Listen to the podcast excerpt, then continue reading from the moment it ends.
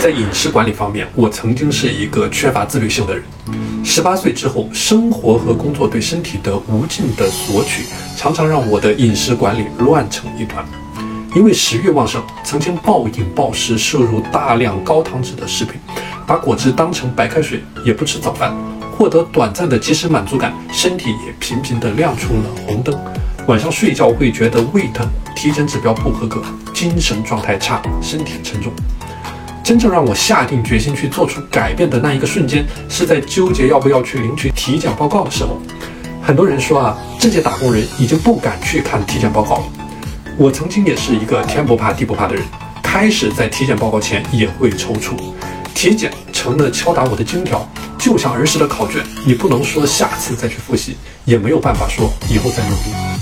给自己喘息的机会，节制饮食，把所有的事情呢都安排在健康的后面。可以好好努力，也要学会好好吃饭。